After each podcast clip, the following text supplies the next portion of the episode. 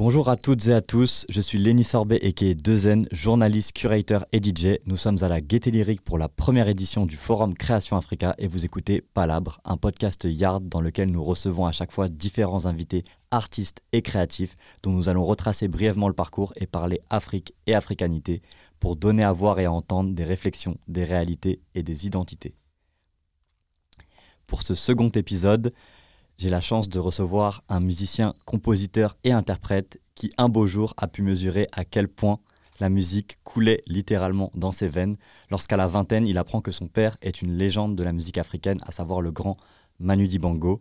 Mais n'allez pas le considérer simplement comme un fils d'eux, car James BKS s'est fait tout seul. Son CV en tant que producteur comprend quelques grands noms du rap US comme français. Et le 15 septembre 2023, il a sorti son second album, Wolves of Africa, partie 2. James BKS, comment tu vas? Très très bien Lenny, merci de me recevoir. Merci à, merci à toi, tout le plaisir est pour nous. Euh, bah, pour commencer cette discussion, euh, j'ai envie que on commence euh, par ton enfance. Est-ce que tu peux me, me, parler un peu de ton enfance? Quel genre de, de, de gosse tu étais? Avec qui tu as passé ton enfance aussi? Parce que bah, du coup, je crois savoir que ton père biologique, tu l'as rencontré assez tard, comme je l'ai dit un peu dans cette intro. Et, euh, et, voilà, quel souvenir, quel voilà. Mais écoute, euh, j'ai, euh, je, je, suis né à Paris, j'ai grandi à Paris. J'ai fait mes premières armes en région parisienne, entre Montreuil et Neuilly-Plaisance. Et j'ai grandi dans un, dans un environnement, dans un cocon familial rempli d'amour. Mmh. Tu vois, j'avais une, j'ai une histoire assez particulière. On va dire que j'ai trois papas mon beau-père, mon père de cœur qui euh, s'est occupé de moi depuis euh, que je suis né en fait, euh, qui m'a éduqué et qui, grâce à qui je suis l'homme que je suis aujourd'hui. Et puis mon père biologique que j'ai retrouvé vraiment sur le tard. Et passionné de musique, mais c'était pas du tout quelque chose que je me voyais faire plus, plus tard. Mhm. C'était vraiment une passion, un hobby, quelque chose que, que j'aimais, qui accompagnait en fait mon autre passion qui est le basket. Et ça faisait partie de mon environnement en fait. Tu vois, et petit à petit, ben, ça a pris le pas et, euh, voilà. Et, euh, et dans quelle mesure cette enfance-là que tu as eue a été liée d'une manière ou d'une autre, peut-être pas d'ailleurs, euh, à l'Afrique? Écoute, c'était lié parce que mes deux parents donc, sont du Cameroun, mmh. sont nés au Cameroun, donc j'ai mes origines camerounaises. Et on va dire que c'était quelque chose qui était présent au, sein de la famille. Mais ma mère est partie du Cameroun relativement jeune a fait ses études en France, a fait ses premiers pas donc dans la vie professionnelle en France. Et c'est vrai qu'elle est partie dans, des, dans une situation assez euh, compliquée, euh, avec beaucoup de traumatismes, on va dire, dans ses bagages. Et euh, malheureusement, elle, les a un petit peu propagés autour d'elle et, en moi et en ses enfants, quoi. Et c'est vrai que tout ce qui était, tout ce qui touchait de près ou de loin au Cameroun, c'était toujours des problèmes, un aspect assez négatif on n'avait pas forcément des, des, des, rôles modèles aussi en, grandissant en région parisienne. Enfin, tout ce qu'on voyait à la télé, c'était des, grands sportifs, mmh. mais euh, tout ce qui euh, touchait de près ou de loin à l'Afrique, c'était souvent d'un œil assez négatif. Quoi. Et on va dire que c'est vraiment en m'émancipant de mes parents, plus tard, beaucoup plus tard, euh, je suis parti aux États-Unis, j'ai rencontré d'autres, d'autres on va dire, enfants de la diaspora, mais pas que, des anglophones aussi. J'ai commencé à me renseigner et à voyager un petit peu plus. Et c'est vraiment quand je suis retourné, que je suis rentré en France, que l'Afrique, au final, euh, m'a rattrapé d'une autre manière. Mais mon enfance, euh, c'était plutôt. Euh, ouais, bon, il y avait le folklore, il y avait la musique des, des, des, grands artistes africains que je pouvais écouter. Mais au-delà de ça, c'était assez négatif. Quoi. Ok. Et, et justement, bah, la musique, elle avait quelle place justement dans ton enfance? Comme tu as dit au début, c'était un peu un hobby. Est-ce qu'il y avait quand même beaucoup de musique euh, à la maison? Est-ce que c'était quand même quelque chose qui était présent, voire omniprésent Ou en vrai, pas tant que ça, et c'est plus toi qui es allé vers la musique? Non, c'était présent. Que de part et d'autre, que ce soit mon beau-père qui écoutait beaucoup de, musique de variété française, à mon père euh, de cœur qui était lui euh, plus dans la musique classique, mais pas que, et puis ma mère qui nous ramenait ben, tous les CD et les vinyles du pays. J'ai vraiment baigné dans la musique, quoi tu vois. Mais euh, c'était pas. Euh, ouais, c'était un hobby. C'était un hobby. On va dire que c'était la soundtrack de ma vie, quoi. Mm. Et puis, naturellement, tu grandis dans un environnement en région parisienne où, où le basket euh, prend de plus en plus d'ampleur. Tu regardes la Dream Team évoluer, tu vois les premières stars NBA, et tu es, attiré par la culture afro-américaine. Mm. Donc on va dire que le hip-hop vient naturellement et fait partie intégrante de mon environnement, quoi. Mm. Le hip-hop, la pop. Euh, et on va dire que ce savant mélange était quelque chose qui était euh, en moi, autour de moi, et qui était la soundtrack de ma vie. Et, justement, bah, tu as dit passionné de, bah, de basket, donc de culture américaine, et très tôt, tu as eu l'occasion de partir aux États-Unis, tu travaillais aussi aux États-Unis. Est-ce que tu, qu'est-ce que tu peux me dire là-dessus sur cette période de ta vie de... Bah, c'était, c'était, euh, pour moi, c'était quelque chose de, c'était un rêve en fait, parce que tu grandis, t'as pas de rôle modèle, t'as pas énormément de gens qui te, qui te ressemblent autour de toi. Euh, alors je dirais pas forcément autour de toi, mais dans tout ce qui est média, mm. tu vois, tout ce qui est euh, média influence. quand j'étais petit, on regardait les séries, les Beverly Hills et autres. On n'avait pas vraiment de, de, de, gens à qui à qui on ressemblait. C'est vrai Ou alors c'était le personnage qui était un peu secondaire. Euh, ouais, le personnage qu'on calculait pas. voilà, exactement. Ou qui mourait au début dans, dans, dans, les films, quoi. Donc on va dire que c'est vraiment à travers le prisme de, la culture afro-américaine que on s'émancipait et on, était fiers en fait de notre couleur et de, ce qu'on était.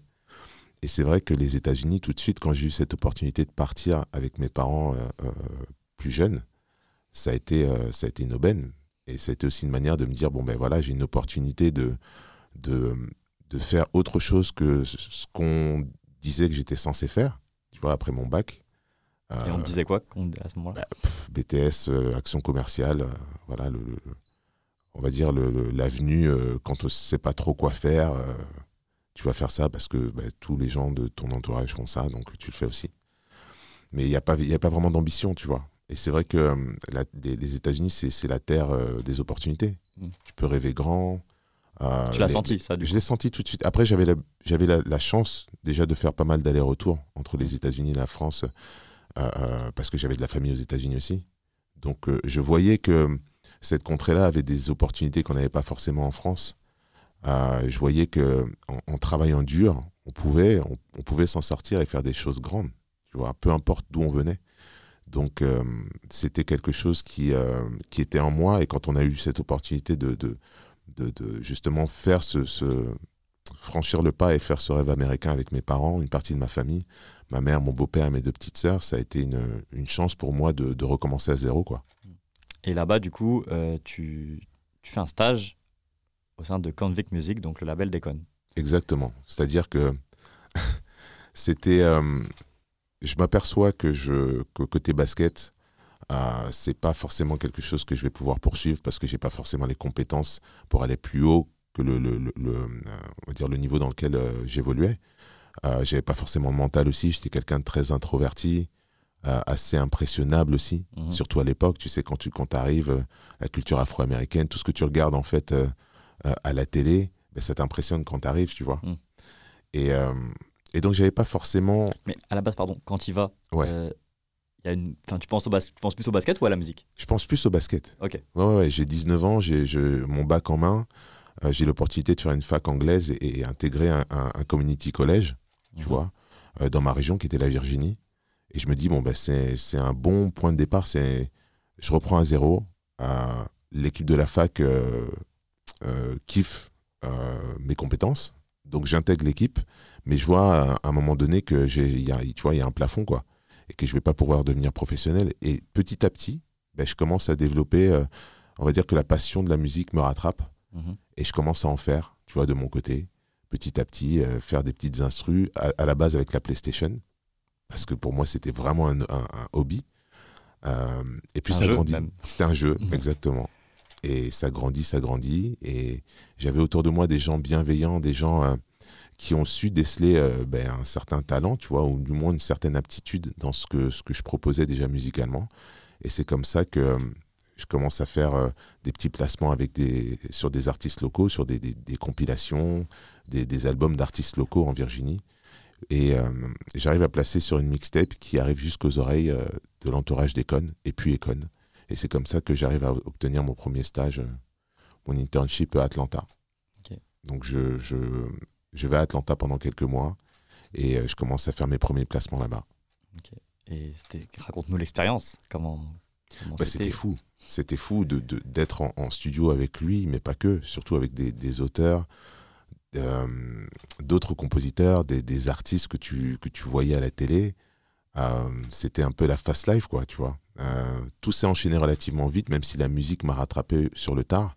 C'est-à-dire qu'à partir du moment où j'ai commencé à, à, composer, à prendre ça au, réellement au sérieux, ben, j'étais déjà en studio avec tel artiste, avec tel auteur. Et mes premiers placements sont arrivés vite. Et voilà, j'ai mis le premier pied à l'étrier et, décroché ensuite un contrat chez Universal. Et les choses se sont enchaînées, quoi. Et euh, bah, comme tu l'as dit, les États-Unis, c'est une place, une place forte de la culture noire occidentale. Euh, mais disons que c'est un, un, pays qui a un rapport euh, à l'Afrique qui est un peu différent du nôtre, parce qu'effectivement, en France, il y a un peu ce truc où tu la première, voire deuxième génération d'immigrés, donc le lien avec euh, le continent, on va dire, peut être fait de manière très évidente. Aux États-Unis, j'ai l'impression que c'est un peu plus flou. On sait qu'on est noir, on sait qu'on est africain, mais on, connaît peut-être moins un peu euh, l'Afrique. Euh, justement, qu'est-ce que, qu'est-ce que le fait d'avoir vécu dans ce pays, ça a pu provoquer comme réflexion aussi, toi, quant à ton africanité? Mais Justement, tu vois, ce qui est paradoxal, c'est que en étant aux États-Unis à cette époque, je prends conscience que, euh, on va dire, les Africains de la diaspora, euh, on a une chance inouïe d'être euh, tous ensemble au final, tu vois, que ce soit la Côte d'Ivoire, le Congo, le Gabon, le Cameroun, on se côtoyait beaucoup mm. au final. la France a une proximité avec l'Europe qui est incroyable. Donc on a cette ouverture d'esprit que, on va dire, les Afro-Américains n'avaient pas forcément. Et petit à petit, peu à peu, en fait, le nuage de fumée d'Hollywood commence à, partir et je commence à réaliser que euh, bah, on doit se valoriser parce qu'on a des, atouts incroyables, tu vois. Euh, et, je prends souvent cet exemple aussi. Euh, le fait d'être fier de ses origines, on a besoin d'avoir des rôles modèles, on a besoin d'avoir des, voilà, des exemples autour de nous. Et le Quai 54, ça a été aussi un déclic pour moi. Parce que je voyais justement cette culture de la diaspora, cette culture aussi française, qui n'avait pas peur de se mettre en avant, qui était fière d'où elle venait, euh, de voir des Américains venir en France apprécier la musique de nos artistes français, ben, tout de suite, en fait, euh, on se valorise. On voit les choses différemment. On voit que les mecs, ils kiffent aussi. On voit qu'au final, euh, le, les compétences sont quasiment au même niveau. Mm. Et donc, on commence à se, tu vois, à bomber le, le, torse et, et, à être fier de, de, qui on est. Donc on creuse un petit peu. Là où il y a un peu au début peut-être le truc de c'est français, donc c'est un peu c'est un peu moins bien que les États-Unis parce que tu es tellement matrixé par les États-Unis que quand bah, le même truc en français, tu te dis ouais bon ok c'est sympa alors que tu pourrais te dire ouais bah, c'est trop bien, c'est dans ma langue en plus. C'est exactement ça. Et, et le fait d'avoir évolué aussi en fac aux États-Unis, je me suis aperçu que bah, c'était très sectaire quoi. Mm. Les Afro-Américains traînent avec les Afro-Américains, les Latinos traînent avec les Latinos. Euh, les Caucasians traînent avec les Caucasians. C'est très sectaire. Alors que nous, on avait, et surtout en région parisienne, on avait cette chance d'être beaucoup plus mélangé. Il y avait euh, cette multiculture qui nous a beaucoup apporté. Ça nous a ouvert l'esprit, ça nous a permis de voir les choses aussi en grand et, différemment. quoi. Mm. Et, je m'aperçois de ça en étant aux États-Unis. Donc je commence à voir les choses différemment. Je rencontre euh, des gens du Gabon, je rencontre des gens du Mali là-bas aussi, qui n'ont pas forcément vécu en France et qui me raconte aussi l'Afrique différemment de ce que j'ai pu entendre quand j'étais petit. C'est-à-dire? Qui me disent, mais tu sais, oui, il y a des problèmes. Euh, oui, il y a la sorcellerie aussi, mais euh, il y a plein de belles choses. Tu vois, la jeunesse, elle est en train de, de prendre conscience de ses valeurs. Euh, il y a une jeunesse incroyable, riche, grande. il y a des belles choses en Afrique. Il y a des paysages incroyables aussi. Il y a des belles opportunités. et de, de, justement pouvoir converser, de vivre avec ces gens-là, ça m'a ça m'a donné envie d'en savoir plus. Tu vois, ça a éveillé une certaine mm. curiosité en moi. Parce que c'est vrai que bah, en Occident, il y a toujours ce truc-là aussi où l'Afrique, on te la montre beaucoup. Euh, voilà, des, des, enfants qui meurent de faim, Exactement. les mouches euh, qui sortent de la bouche, euh, squelettiques. et tu as l'impression que c'est. Tu te mets presque dans la tête que c'est que ça, alors que bah non, en fait, c'est énormément d'autres choses. On avait un prisme qui était biaisé, tu vois, mm. qui n'était pas du, enfin, qui n'était pas équilibré. Mm. Parce que c'est ça aussi, mais c'est pas que, bien entendu. Et, cette misère qu'on nous, qu'on nous montrait euh, euh, et qu'on nous rabâchait euh, quotidiennement, ben, on la trouve partout en fait. Mm. Donc c'est vrai que de voir justement le, prisme de l'Afrique, enfin voir l'Afrique sous un prisme différent, de pouvoir m'émanciper aussi de mes parents et de, de l'influence qui n'a pas été bien entendu que négative de ma mère, hein, bien, au contraire. Mais euh, ce traumatisme qu'elle a porté en elle, ben, à un moment donné, je me suis dit oui, mais moi j'ai besoin de faire ma propre expérience aussi. Mm. Et ça coïncidait avec le moment, euh, euh, ce qui est fou, ça coïncidait avec le moment où, côté business aux États-Unis, mon expérience a commencé à être pas des plus belles. J'avais des placements. Alors oui, j'avais bossé avec euh, euh P. avec Ja avec Mélanie Fiona, avec Asher Roth, euh, avec T-Pain, avec plein d'autres. Mais euh, il y avait un rapport très impersonnel aussi. Mm. Tu vois, du beatmaker qui envoie ses titres qui sont posés par les auteurs et qui attend ensuite que le placement se fasse. limite, tu l'apprends quand le, le, projet est déjà sorti, tu vois ton nom et on te dit, bon, bah ok, voilà, tu... Complètement. Et puis le, bah, le, le beatmaker jeune qui est aussi naïf dans, dans la manière où, euh, par rapport à comment le business il est réalisé, quoi. Tu mm. vois, j'avais euh, j'avais un manager à l'époque qui n'avait pas forcément que mes intérêts. Et, euh, et je peux pas le blâmer complètement, tu vois. Il y avait aussi moi mon côté naïf et, de se dire que bon ben moi je me concentre que sur le, la partie créative et je fais confiance les yeux fermés à, la, à, la, personne qui, qui s'occupe du business, quoi. Donc à un moment donné, ça fonctionnait plus et je me suis dit au lieu de continuer euh, dans, dans, cette, dans cette énergie-là, j'ai préféré recommencer à zéro, repartir en France et me reconstruire. Tu vois. Et c'est à ce moment-là que j'ai reconnecté avec mon père biologique. C'est à ce moment-là que j'ai eu cette opportunité de reprendre ma carrière euh, euh, en main et de, de, réellement comprendre ce que ce que ce que c'est que l'industrie du disque quoi. Musique, business également quoi. Et j'ai envie de revenir sur un truc parce que tout à l'heure tu as parlé du, du sectarisme aux États-Unis, là où effectivement en France on est peut-être plus mélangé. Euh, justement, toi, c'est quoi ton regard aussi là-dessus? Est-ce que parce que effectivement, genre en France aussi, on a très peur de ce mot-là, communauté. Ouais. Et est-ce que tu avais aussi quelque chose de, de bon dans, dans ce sectarisme-là qui, qui, aussi peut des fois aussi un peu galvaniser les, les individus qui en sont, créer un peu aussi de la solidarité, tu vois? Mhm. Moi, je pars du principe que euh, pour être complet, euh, c'est important de, de savoir d'où on vient. Mmh. C'est important d'être fier de ses racines. Et euh, tu vois, grandissant en France, on a eu un traumatisme, tu vois. Euh, enfant de la diaspora, on a eu un traumatisme par rapport à nos racines. Et, et, et, ce côté, bon, ben, tu es, français, tu es né en France, tu dois limite renoncer euh, à tes racines pour embrasser la culture française totalement. Mais le truc, c'est que c'est pas embrasser une culture, on est qui on est, tu vois. Moi, j'ai bénéficié de l'éducation nationale française. Je me suis fait en France. J'ai grandi en France. Je suis né en France. Donc, de, nature, je suis français. Mais ça ne veut pas dire que je ne dois pas embrasser euh, mes racines. Je ne dois pas embrasser qui sont mes parents, euh, d'où ils viennent et, comment ils se sont construits. Et comprendre, tu vois, justement, euh, ben, ma lignée, mes ancêtres, pour être beaucoup plus fort, moi, en tant qu'homme, et pouvoir léguer aussi quelque chose à ma, à ma, à ma progéniture, à mon enfant. Mmh. Je pense que de, de, à un moment donné, de pouvoir euh, communiquer avec les gens qui font partie de, de, de, de, tes origines, qui font partie de toi, c'est tout à fait normal. Ça ne veut pas dire que tu, que tu dénies euh, la culture de l'autre ou la culture que tu embrasses euh, qui est comme une deuxième culture. Je pense que les deux peuvent complètement coexister. Mm. Et il y a les forces et les faiblesses, c'est-à-dire que oui, aux États-Unis, c'est très sectaire, mais le fait aussi euh, vois, les Noirs, ils ont eu au final un chemin, une culture. Ils se sont faits par rapport à l'esclavage. Ils ont vécu tous ensemble. Ils se sont construits en un. Euh, et c'est ça qui les, qui les rend euh, fiers, c'est ça qui les rend solidaires, c'est ça qui les rend vraiment euh, soudés. Alors qu'en France, c'est bah, plus, fragmenté, plus fragmenté. Et on va regarder de, temps en temps les Ivoiriens d'une certaine manière, ou les Camerounais d'une certaine manière. Et il va pas y avoir justement cette, cet esprit d'équipe ou de se dire bon ben au final ouais on est afro-descendants tous quoi tu vois mm.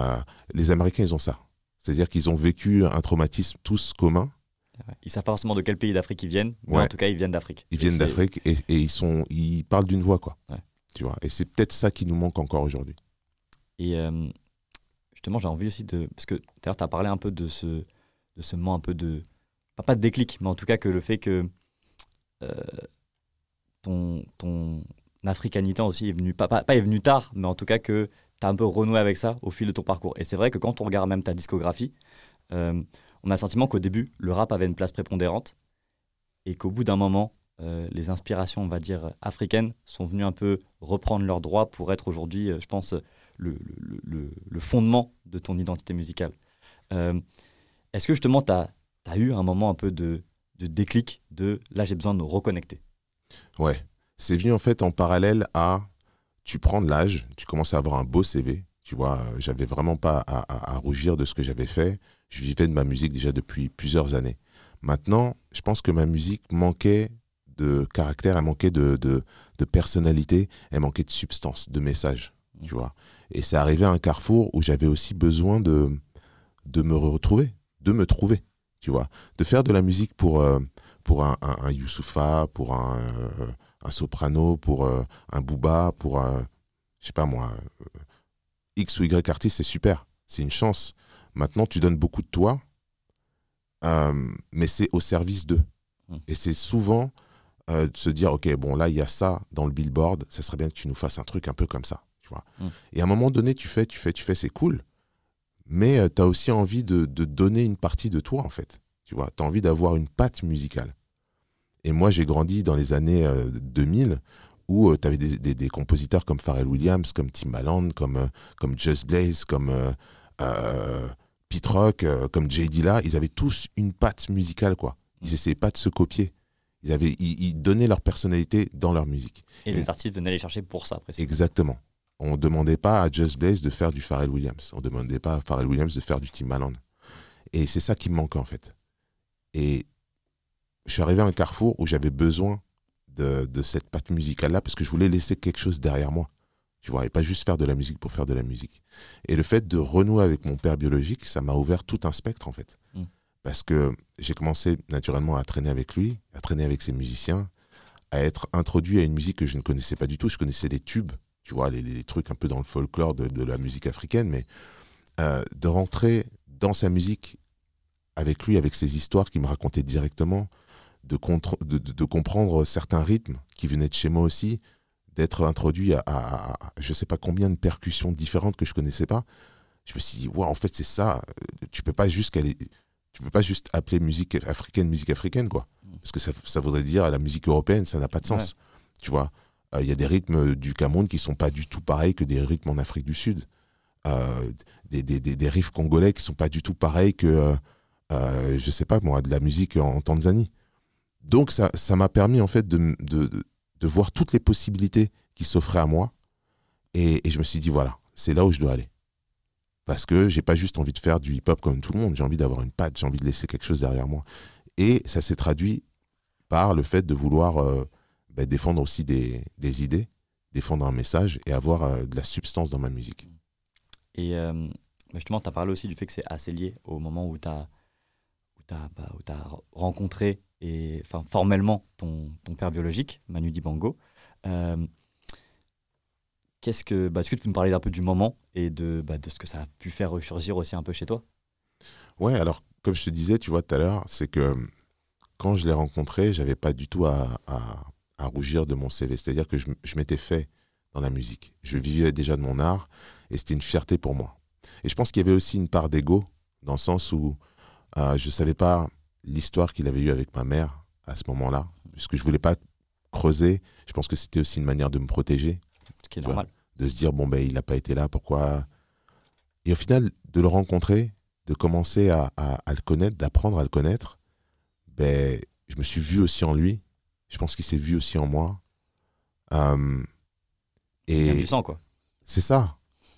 Tu comprends beaucoup de choses, en fait, quand tu renoues avec ton père au-delà, tu vois, de la, ressemblance physique, il y a, y a plein de choix que lui, il a pu faire dans sa vie qui coïncident aussi avec certaines euh, manières de voir les choses, tu vois, pour toi, pour l'enfant. Et je pense que l'ego était venu se mettre entre nous au début, parce que je ne savais pas à quoi m'attendre, mais les masques sont tombés très rapidement, quoi. Tu vois, on a appris à se connaître pour de vrai. Et de l'ego que j'avais, c'est passé à de la fierté de se dire au final, ben, j'ai un père qui a beaucoup fait pour la musique africaine, la musique tout court, mm. qui a un parcours incroyable. J'ai envie d'apprendre de ça. Tu vois, j'ai envie d'apprendre pourquoi il a fait tes choix, tes choix. Euh, et au final, ça a donné un sens à ma musique. Mm. Tu vois, ça lui a donné de la substance. C'est-à-dire que j'avais mes qualités, je me suis fait seul, mais il n'y avait pas encore de substance dans ma musique. Mm. Tu vois. Et c'est ce qui m'a apporté. Et euh, en 2018, justement, vous avez eu l'occasion de, de collaborer ensemble sur un de tes morceaux, Kwele. Euh, Est-ce que tu peux me raconter ce, ce moment justement de, de collaboration, pareil, en formel, on va dire, euh, Ouais. sur un, un de tes morceaux? Bah, écoute, Kwele, c'est le premier, la première pierre à l'édifice hein, de, mon double album, Wolf of Africa. Euh, je me cherchais encore à cette époque-là. J'ai eu la chance d'aller au Gabon, proche, donc territoire proche du Cameroun, qui touche le Cameroun en fait. Euh, pour moi, c'était un, un prétexte pour me rapprocher, tu vois, de, de, de, de- de- de mes racines. Et c'est vrai que euh, musicalement, je testais beaucoup de choses.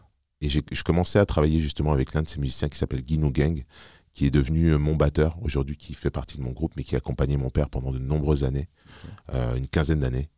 Et, euh, et le fait de faire ce, ce titre-là, en fait, ça m'a donné, ça a donné un là à ma musique.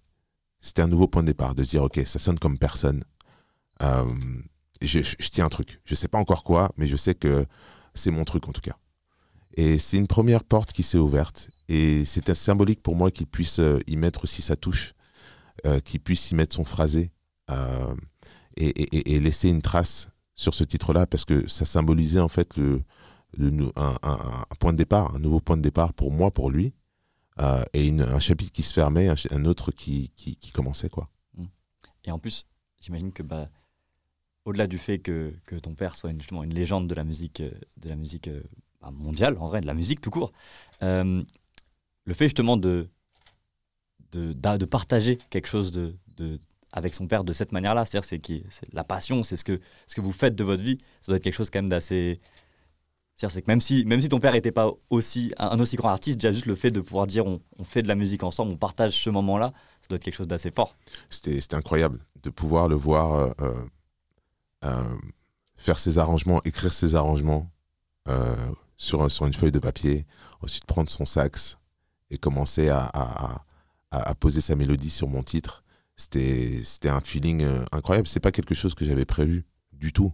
C'est-à-dire qu'à partir du moment où c'est revu pour la première fois, euh, dans ma tête, c'était bon, ben, il faut qu'il sache qui je suis, il faut qu'il sache que je me suis fait seul, et puis euh, qu'il a, a un fils qui est dans la musique, quoi.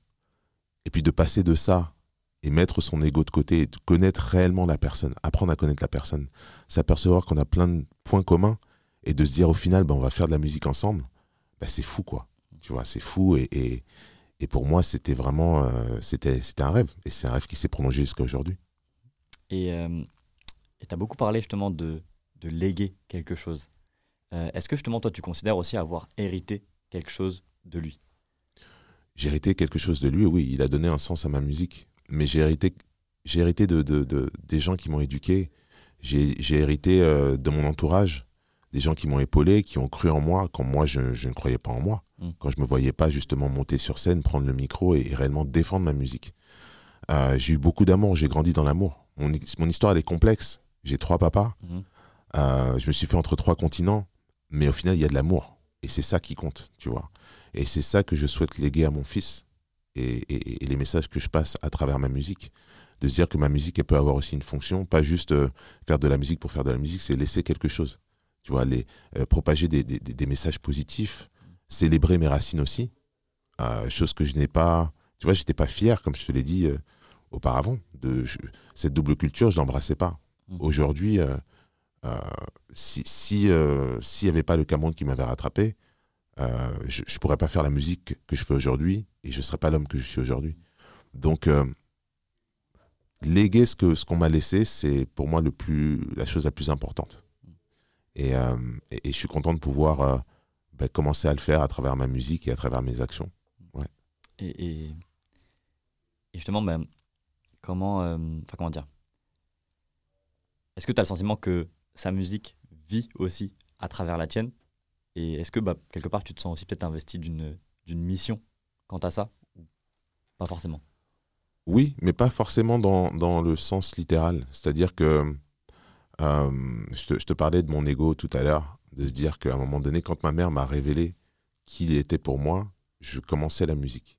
Je commençais à prendre réellement au sérieux la musique. Et c'est quand elle a vu que je prenais le même chemin que lui qu'elle a pété un câble Mm. et qu'elle m'a dit mais c'est c'est fou, il faut que je te dise que ton père biologique était aussi dans la musique et voilà, c'est lui et, et c'est une réalité que j'ai complètement bloquée au début, Mm. tu vois. Et pour, pour me dire que bah, si je dois réussir dans l'industrie du disque, je vais le faire avec mon propre nom que je vais me créer, qui est James BKS, Ouais. Best Kept Secret, qui veut dire le secret le mieux gardé. Mhm. Et pas pour euh, qui il est, tu vois. Ouais. Les masques tombent, euh, je m'aperçois que c'est une belle personne avant tout. Mhm. Tu vois, c'est une personne simple, c'est une personne humble, qui a beaucoup donné. Euh, je le vois travailler, je le vois mettre son instrument avant lui. Ça inspire. Ça inspire. euh, c'est une fierté. Et de se dire qu'à un moment donné, euh, ben, moi qui me sentais pas forcément légitime, ben, c'est une fierté d'avoir un rôle modèle, d'avoir un super-héros que nous, on n'a pas eu quand on était petit. Tu vois. Mais sur- surtout de se dire que je fais partie d'une génération qui a bénéficié de ces, certes- de, de, de, de ces étoiles dont il fait partie, tu vois, euh, qui ont ouvert la porte à cette fusion musicale que je propose aujourd'hui, tu vois, qui ont ouvert la porte pour cette nouvelle génération pour qu'elle puisse s'exprimer. Et quand tu dis justement, euh, quand tu parles de prolongement et de porter cet héritage-là, oui, je le porte, mais je suis pas seul à le porter. Ouais. On est toute une génération qui, qui ont bénéficié de ces portes ouvertes que les Angélique Kidjo, les Manu Dibango, les Fela Kuti ont ouvertes pour nous. Mhm. Et euh, on, on se doit justement de respecter ce message, de célébrer nos racines et de, de- porter le flambeau. Mais là où j'ai pas euh, à rougir de ce que j'ai fait, là où j'ai pas justement euh, cette pression à l'épaule, c'est de me dire que je suis pas seul à porter ça en fait. Ouais. Tu vois. Et c'est aussi ben, la, la, euh, ce que j'ai voulu exprimer à travers la- la- l'artwork que j'ai fait pour, euh, pour mon album Wolf of Africa Part 2 et de se dire, tu vois, cette génération, on est euh, ces afrodescendants qui ont bénéficié des clés que ces grandes personnes ont données. Tu vois, donc on se doit de justement se rassembler, être ensemble et, et- et porter la torche tous ensemble, quoi. Et, et j'imagine que justement aujourd'hui, quand tu vois euh, la manière dont, dont les musiques africaines, on va dire, euh, sont peut-être plus populaires qu'elles ne l'ont jamais été, j'imagine que tu, tu vois ça d'un œil, d'un bel œil, quoi. Bien sûr, c'est formidable ce qui est en train de se passer.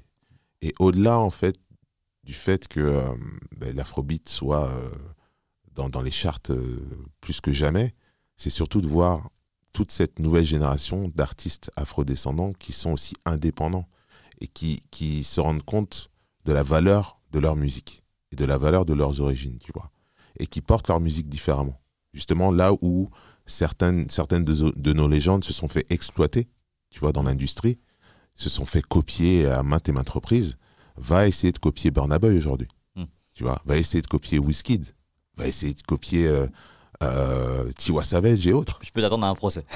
Exactement. Donc c'est- surtout, enfin, c'est pas surtout, mais c'est d'être aussi fier du fait que ben, c'est ce prolongement, ce prolongement-là dont je parle.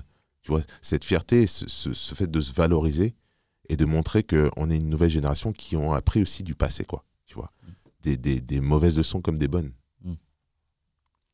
Ben, merci à toi pour euh, cette discussion et cet échange. C'était un plaisir de t'avoir avec nous. Plaisir partagé, Lenny. Merci beaucoup. Merci.